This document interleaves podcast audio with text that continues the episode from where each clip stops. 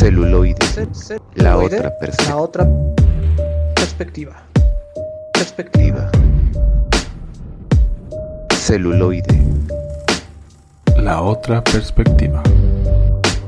Perspectiva. Perspectiva. ¿Qué tal amigos de Celuloide, la otra perspectiva? En esta ocasión también tenemos un programa grabado ya que hemos tenido ciertas dificultades con la mudanza del estudio, pero les tenemos un programa dedicado al mundo de los superhéroes. A lo largo de los últimos años, la industria y el género de los superhéroes se ha consolidado, dándonos tanto series como películas en distintas plataformas, principalmente gracias a Marvel Studios, que dominó este género gracias a toda su serie o saga de Infinity Wars. Pero para muchos de nosotros esto no es nuevo, o sea, realmente el género no es nuevo, lo único que estamos viendo son distintas adaptaciones a los cómics e historias que ya conocíamos. Entonces ha surgido una especie de batalla entre las plataformas de streaming, al igual que las productoras de cine, para traernos de género a la pantalla. Y es así como paso a recomendarles y a platicar un poco acerca de la adaptación que hace Amazon Prime de la aventura o la historia de Invencible, basado en el cómic del editorial Image, que nos ha traído títulos como Spawn, Daily Class y Monsters. Y por supuesto ya la muy aclamada y pasada de faena de The Walking Dead. En rasgos generales les puedo decir que en los ocho capítulos de esta serie es una montaña rusa de emociones en la cual vemos y acompañamos al protagonista que resulta que es hijo de Omniman, que sería como el equivalente a Superman de este universo, el cual no ha desarrollado sus poderes y mientras trabajaba en una especie de McDonald's o en una tienda de comida rápida, los descubre. Y es ahí donde él decide seguir los pasos de su padre. Y con una visión bastante gore, nos enseña las complicaciones que puede tener un superhéroe o los conflictos tan fuertes que pueden generar llevar esta doble vida. Con un nivel de violencia y de gore excelentes, los cuales no se podrían mostrar si fuera un live action. Creo que aquí Amazon Prime tiene un gran acierto en mostrar este tipo de historias que rompe con el gran monopolio que ya Marvel Disney estaban teniendo. Ya en lo personal, esta serie me recuerda mucho a la serie de los 90 de Spider-Man, donde vemos que nuestro protagonista sufre y vive con las consecuencias de sus decisiones, enfrentándose a dilemas morales, además de intentar seguir con su vida normal de adolescente. Y todo parecería ser como una típica serie o una típica aventura de superhéroes, pero viene un giro en la trama donde los superhéroes o el equivalente a la Liga de la Justicia es asesinado. Entonces empiezan a surgir teorías de qué es lo que está pasando y no les cuento más porque vale mucho la pena que la vean. Ahora bien, pasamos a otra plataforma y a otra historia de superhéroes y nos movemos a Netflix con El legado de Júpiter. Aquí nos encontramos con la adaptación del cómic hecho por Mark Miller, que nos ha traído grandes aventuras como Old Man Logan, Civil War en Marvel, Superman Red Son en DC y por supuesto Kick-Ass. Y en esta serie encontramos una división temporal entre los años 30 y la época actual ya que seguimos a Utopian, que sería este gran superhéroe protector de los valores este, norteamericanos a partir de los años 30, la Gran Depresión. Y por otro lado, vemos cómo empiezan a cuestionarse estos valores y estos principios en la época actual a través de sus hijos. Entonces, la serie se encuentra dividida en dos, donde brincamos del pasado al presente. En lo personal creo que la parte más interesante de la serie es la parte del pasado, porque al momento de cuestionarse los valores en el presente se queda un tanto corta y se vuelve aburrida. Entiendo el sentido que intenta Netflix como de enfatizar en el choque de realidades o en el choque de valores de estos personajes, pero realmente le queda, le queda demasiado, demasiado largo y uno empieza a perder interés. A diferencia del cómic, donde los dos hijos de Utopian no les interesa nada el salvar al mundo, aquí tenemos al hijo que lo vuelven un tanto más empático con el padre y a la hija que prefiere vivir la vida como una supermodelo, que la manera en que la presentan en la serie la vuelve insoportable. Entonces, creo que ahí les, les falló. Y si querían este, enfatizar o agrandar, digamos, este conflicto moral entre la década pasada y la actual, había una mejor manera de resolverlo. Además que algunos episodios o los efectos visuales de algunos episodios parecen bastante cortos en calidad y parecen sacados de la primera temporada de Arrow. Pero bueno, si no son muy exigentes al momento de analizar las historias, tiene momentos bastante padres y peleas que tú dices, ok, va, te lo compro, pero en lo personal pasaría a otra cosa.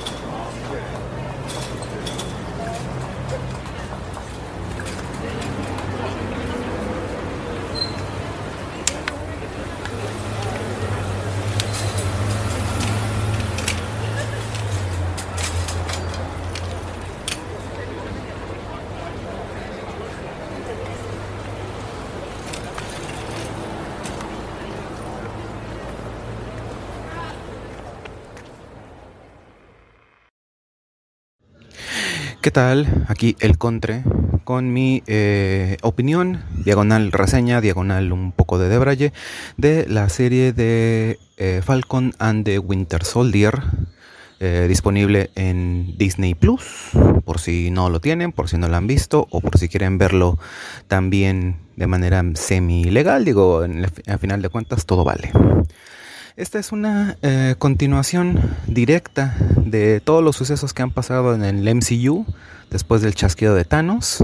Si bien en la serie previa eh, WandaVision podíamos jugar un poquito con el tiempo más o menos en que se, suscitaron los hechos. Aquí prácticamente iniciamos con un recordatorio de la película, de cómo terminó Endgame, de cómo eh, Steve Rogers le entrega su escudo a Falcon y exactamente seis meses después, mientras lo deseamos ver como un nuevo Capitán América, eh, en la historia Falcon decide entregar el escudo porque pues no estaba aparentemente listo para lo que es llevar el manto del Capitán América. Esto eh, desencadena ciertas cosas que nos recuerdan más o menos un poco cómo es que son los, superhéroes en Marvel. Los superhéroes tienen que pagar renta, tienen que comer. A final de cuentas no existe como un subsidio por ser superhéroes. De hecho, eh, no todos los superhéroes son playboys multimillonarios. Aquí en Marvel son muchos más los héroes que son más este, de origen humilde y cómo Falcon tiene que eh, vivir con las adversidades de pues realmente ya no tener un trabajo fijo. En algún punto en las películas te especifican que él fue un eh, agente de, operaciones especiales, pero pues bueno, él ya trabajaba con veteranos y pues ahora ya no, no puede con los mismos gastos. Paralelamente a esto, eh, Bucky, el lobo blanco, como se le llamó en, en Endgame y en eh, Civil War, que aquí lo, volvemos medio a, conocer como el Winter Soldier, tiene que también lidiar con el hecho de que se supone que ya está desprogramado de toda la cuestión de, de Hydra, pero aquí como que todavía tiene, se sigue torturando. A todo esto el problema radica que el gobierno necesita un nuevo estandarte, porque al final de cuentas, eh, en muchos cómics, de hecho en la vida real, el Capitán América surgió como una propaganda eh, patriota anti durante el proceso de la Segunda Guerra Mundial, si lo hombre no falla. Entonces el gobierno no puede dejar escapar pues este pues ícono norteamericano y eh, le da en malto a un nuevo personaje que es John Walker. Y aquí es donde ya se empieza a ir todo el hilo de la trama. Por un lado eh, tenemos esta situación de que entre Falcon y el Winter Soldier no están muy seguros de este nuevo Capitán América, porque eh, si bien para los Estados Unidos pues nada más es propaganda, realmente todas las misiones que tienen son mortales, son realmente enfrentarse al peligro. Y en otra instancia es este, la aparición de un grupo de terroristas, los Flag Smashers, que toman el nombre de un personaje menor, pero que la verdad suena, suena bastante cool el nombre, y que están causando toda una serie de, destrozos a nivel terrorista. Ambas partes empiezan a coincidir y por cosas que pues la verdad sí, a mí también me sacó un poco la sorpresa, deciden eh, y Sam liberar al, a Helmut Zemo, personaje que está basado en su, su contraparte del cómic, el Barón Zemo, que fue el que causó todos los desastres de la película de Capitán América Civil War, que a su vez todo lo que pasa en su vida se desemboca de Avengers, Age of Ultron, todo está hilado de alguna forma en el MCU. Y estos tres, estos tres personajes juntos tienen que verse contra los Flag Smashers, pero pues tienen ahí un problemilla porque ellos ya tienen superpoderes muy muy parecidos a los del Capitán América y pues esto desencadena todavía una serie más de investigaciones. Viajan a la ciudad ficticia de Madripur, que aquí hago un paréntesis, Madripur es eh, una ciudad ficticia en el universo Marvel pero que está muy ligada con los X-Men. Aquí fue uno de los puntos donde los, eh, todos los fans supusimos, y yo me incluyo, que ya iba a ser a lo mejor la primera piedra y el, el, primer este, escalafón para que se empezaran a introducir durante la fase 4 los X-Men, pero aún no, todavía falta. Y sigue la investigación dentro de la serie. Al final, eh, lo que pasa es inevitable. Eh, Helmut Semo ayuda a destruir toda la droga experimental y solo queda una que se la eh, pone John Walker para adquirir poderes, pero esta droga es inestable. Hay que hacer énfasis que eh, en el MCU y en los cómics, el proceso para crear el suero que le dio al Capitán América sus superpoderes fue exageradamente difícil. Ya sea que no daba el resultado adecuado o te, te este, afectaba el cerebro o vaya, había todo, todo tipo de repercusiones y solamente un científico fue el que logró hacer el suero eh, exitoso y solamente una persona exitosamente lo tuvo eh, sin ninguna repercusión que fue Steve Rogers. Este suero que utilizan, eh, utilizan los Flag Smashers y que al final se pone Sean Walker, pues tiene todo tipo de adversidades y le causa un desequilibrio mental donde termina matando a uno de los terroristas y esto queda mal, porque a final de cuentas el símbolo del Capitán América no tiene que matar, o al menos no tiene que matar a otro compatriota, aunque sea un terrorista. Solo puede matar enemigos. Ya en el clímax de la historia, eh, John Walker busca un poco de redención. Aparece otra, eh, otro personaje que también nos da como que pie a un poco de lo que podría ser otro equipo de, superhéroes, los Dark Avengers, los Thunderbolts. Ahí se, están barajando algunas opciones. Y eh, tras una serie de reflexiones, Falcon decide sí tomar el manto del Capitán América. Y aquí hay que hacer este hincapié porque en los cómics, eh, por allá de la década del 60 o 70 más o menos, cuando un personaje de raza afrodescendiente se volvía un superhéroe, era Black más lo que sea, por ejemplo, Black Panther o este o nombres de ese tipo. Aquí incluso en la misma serie juega con eso, al ser el Black Falcon o al ser el Black Capitán o algo así. Y no, le, le recalcan que es el Capitán América. También en la serie sutilmente te muestran unas cuestiones medio de racismo. Eh, hay una escena bastante interesante donde eh, Sam y Bucky están en un auto y los detienen, pero recordándonos un poco a lo mejor al príncipe del rap, si ves a una persona de color manejando un auto que no es chatarra, pues deténlo, porque seguramente se lo robó. Este tipo de cuestiones eh, no digo que desentonan un poco, sino como que ya ahorita siento que tienen que manejarse ya de una manera más útil. Había cosas muchísimo más eh, inteligentes a mi criterio para explotar todo ese tipo de cuestiones raciales, pero aquí ya es más que nada... Eh, pues zafarse, ¿no? Sacarse la, cuestión racial, ya a lo mejor ya no se, se, utiliza con el mismo tacto, pero bueno, a final de cuentas es, es por notar que todos los, todos los tipos de simbolismos que querían abarcar en la serie, es una serie realmente más corta, pero en cuestión de capítulos, pero son capítulos más largos. Así como lo que son las películas del Capitán América, no hay realmente un enemigo grandísimo eh, son enemigos realmente pequeños en el sentido de que no hay amenazas ni cósmicas, ni, ni aliens, ni nada de eso, ¿no? Nos remonta como siempre a que el humano siempre es el peor enemigo de todo humano. Y sobre todo que las películas del Capitán América son como unos eh, películas de historias de transición pero muy bien ejecutadas. Así como en su momento eh, Capitán América y el Winter Soldier fue o es catalogada a la fecha de las mejores películas que ha hecho Marvel, Falcon and the Winter Soldier eh, reproduce la misma química, reproduce el mismo efecto, pareciera que eh, el éxito está en meter al Winter Soldier y, la historia va a ser completamente un éxito. Y vaya, ampliamente recomendada. Si no la han visto por Disney Plus, véanla. No es ningún desperdicio, está muy cortilla.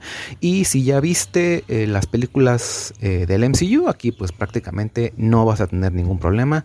Todos los personajes, si bien tienen una contraparte del cómic, aquí están muy bien tratados y no necesitas ser un pegado eh, del universo Marvel para entenderle perfectamente. Digo, por ahí hay unos detallitos en cuanto a locaciones, en cuanto a personajes que sí no estaría mal ahí darles una checada en internet, pero es completamente eh, disfrutable y sobre todo trata muy bien al espectador.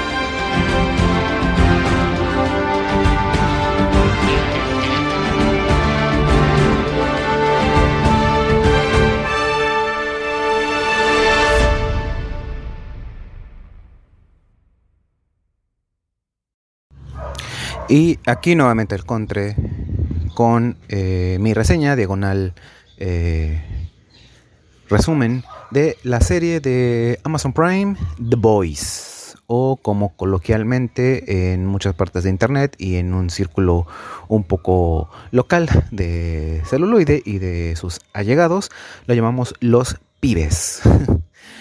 Eh, si en algún momento llegaron a ver o leer Watchmen o los vigilantes, me parece que le pusieron en español, aquí ya pueden más o menos hacerse una idea de por dónde va la situación. Eh, superhéroes ambientados, pues no al mundo real, pero sí yo creo que aterrizados a cómo serían quizás los superhéroes eh, en el mundo real. A final de cuentas, eh, no lo, dijo, no lo digo todo como algo antipatriótico estadounidense, pero sí, son eh, estandartes de publicidad, son eh, modelos a seguir, digamos, pero con una instancia patriótica. Aquí los superhéroes se toman fotos, aquí los superhéroes hacen películas, aquí, digamos, actúan según el gobierno y no se meten en ningún problema si antes no son requeridos. Y se puede ver desde dos puntos. Por un lado tenemos a los héroes. Eh, entre los más populares que salieron en la serie está Homelander, que aquí lo pusieron como el patriota. Eh, A-Train, que lo pusieron como el tren. Deep, que lo pusieron como profundo, entre muchos otros, que son un grupito de superhéroes que sí ayudan, pero que sobre todo son casi casi celebridades, que están ahí para exaltar todas las cuestiones positivas que tiene eh, el planeta y sobre todo los Estados Unidos y que son seres que nacieron con habilidades eh, que no se sabe realmente porque al menos la opinión pública no lo sabe. Y para hacer una comparación, por ejemplo, Homelander es básicamente un Superman, eh, A-Train es básicamente un Flash y Deep es básicamente un Aquaman. Tienen básicamente las mismas habilidades y que, bueno, aquí nuevamente, como les digo, son eh, celebridades que ayudan siempre y cuando eh, se les pide y todo bajo un marco, digamos, de lo legal.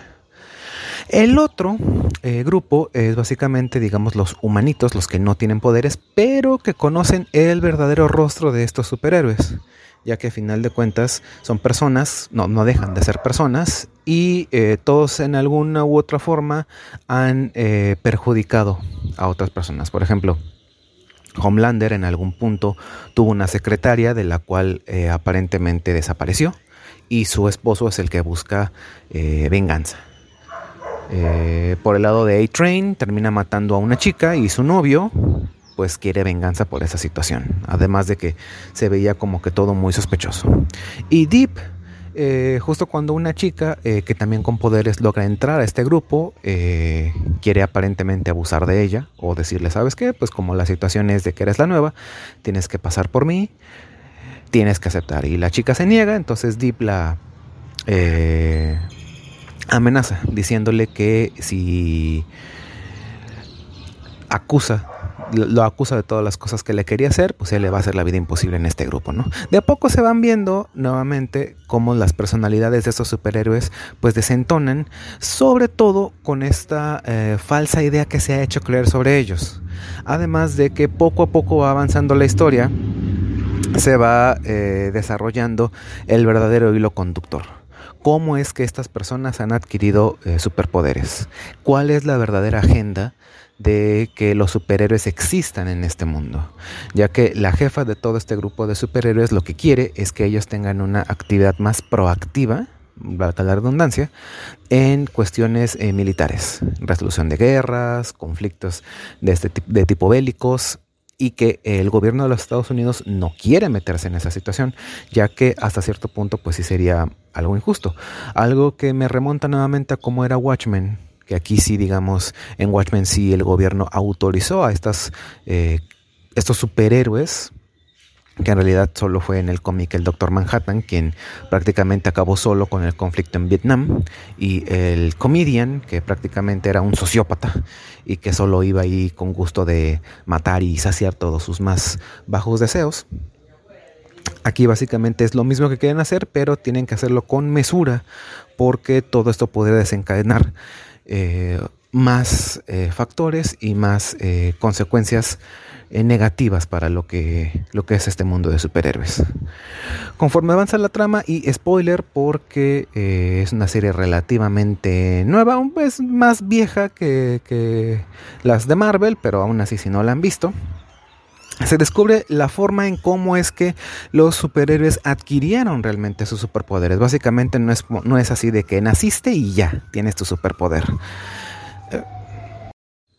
El verdadero conflicto de cómo es que eh, obtuvieron sus superpoderes no es nada más de que las personas nacen con esas habilidades porque sí, sino que hay algo mucho más allá de fondo que es eh, turbio y que obviamente representa algo eh, todavía más grande de lo que los, nuestros protagonistas, nuestros no superhéroes, eh, creían que era toda la situación actual que se vive.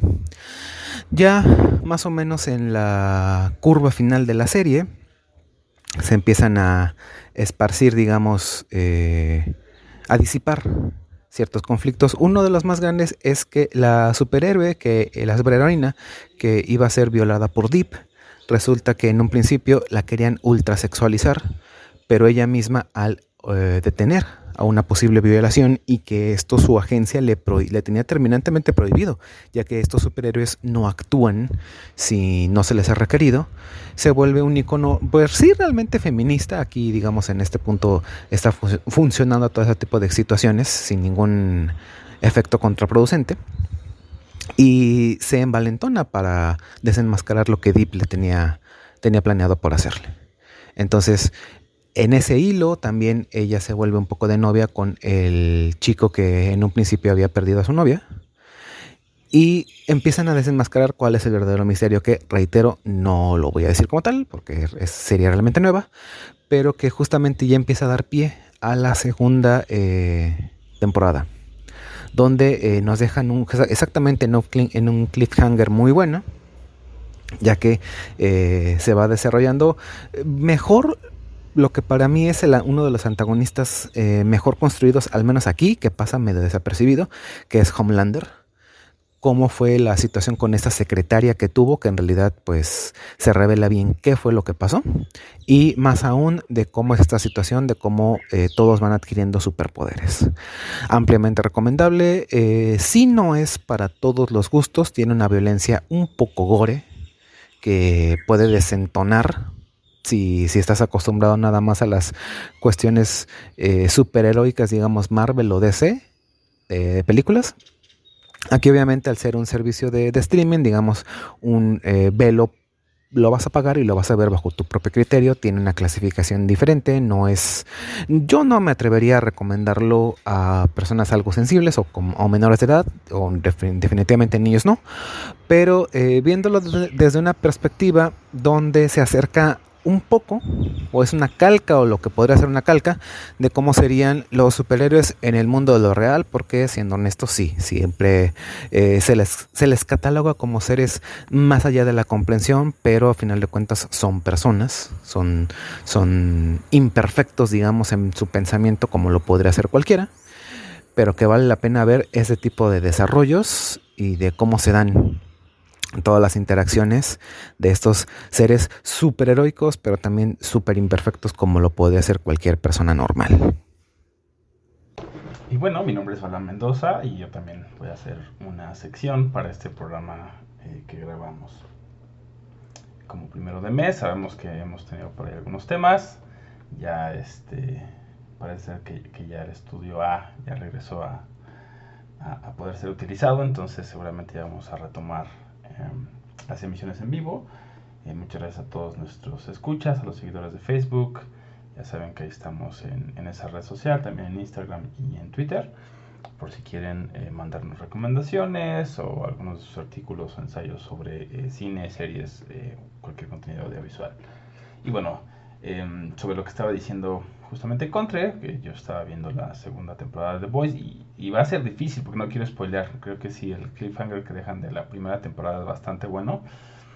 Y en la segunda, o sea, el primer episodio de la segunda también, o sea, te empiezan a, alimentar ese, ¿no? Ese, ese troll que ya traes ahí, o no troll, pero pues sí como el... como alimentar justamente todo lo que traes en tu cabeza, que ya viste en la primera, que estás así elucubrando tus planes, están alimentando todo eso y se pone, se pone bastante bueno, ¿no? Y sí, justamente lo que gusta de esta serie, pues es que es un poco más real, aunque le hicieron bastante gore también, eh, que tiene sentido porque pues sí, son, son personas o seres que tienen o super fuerza, bueno, esas habilidades, ¿no? Que son eh, sorprendentes. Y pues obviamente de repente vemos ese otro lado, ¿no? Ese lado oscuro de, de algunos de ellos que justamente empiezan a, pues, a comportarse un poco diferente a lo, a lo que se les conoce como héroes, ¿no? Y bueno, es, creo que está bastante, bastante bien esta serie eh, en ese sentido, ¿no? De, obviamente todos tenemos eh, matices, ¿no? No hay como blanco y negro en el sentido bueno y malo, sino pues todos tienen ahí eh, intereses, ¿no? Y vas viendo a través de los episodios cómo, cómo se desvelan estos intereses y cómo actúan cada uno de ellos, ¿no? Entonces, sí, creo que incluso la estética es bastante buena, los, los efectos están bastante bien. Eh, vuelvo al tema de que son bastante gore, pero están bastante bien eh, elaborados, no se siente, pues digamos, chafa, pues. Creo que sí, sí hicieron muy buen trabajo en ese sentido. Em, pues es una, una, serie que no se pueden perder, ¿no? Justamente. Y pues sí, ¿no? De, de no, no, todavía no he tenido oportunidad de ver eh, Winter Soldier y Falcon, entonces, pero bueno, ya hicieron por ahí el, eh, el trabajo de, de, de, hablar de ello, ¿no? Entonces creo que hay bastante material para todos aquellos fans de los cómics y fans del universo, de los diferentes universos, tanto que ya tienen mucho tiempo como Marvel y DC, como bueno, ahora los nuevos universos que se están creando.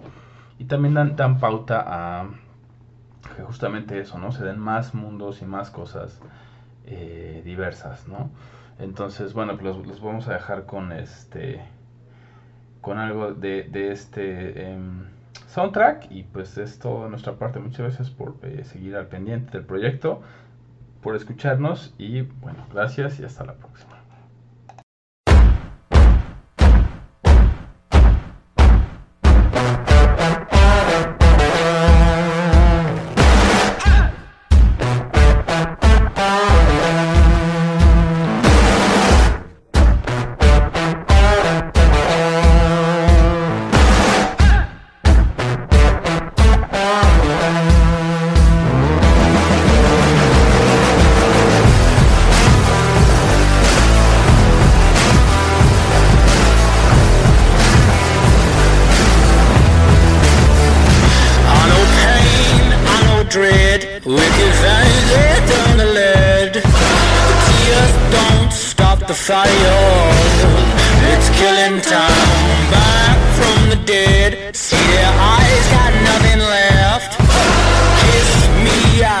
Cobra.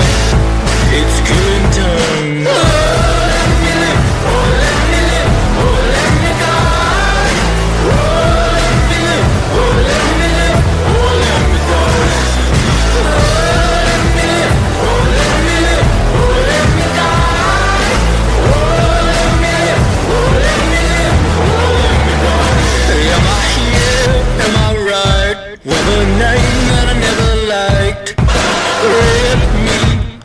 morning. It's killing time. Fear in the dark. Only thoughts will never stop. Meet my friend the lonesome. It's killing time.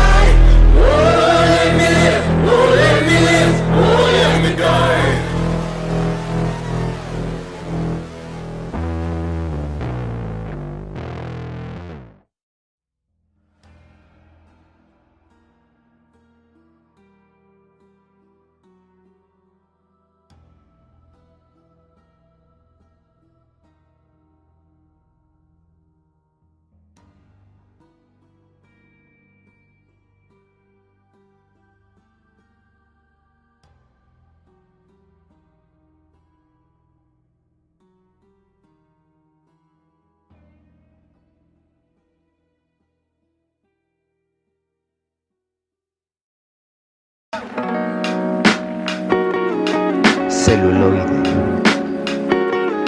Celuloide. La, La otra, otra Perspe- perspectiva. Say hello Pasta de chorizo. to my little friend. Never give up.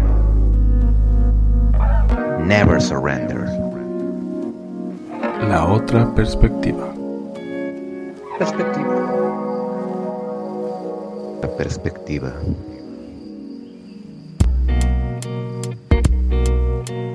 Vamos con la maciza.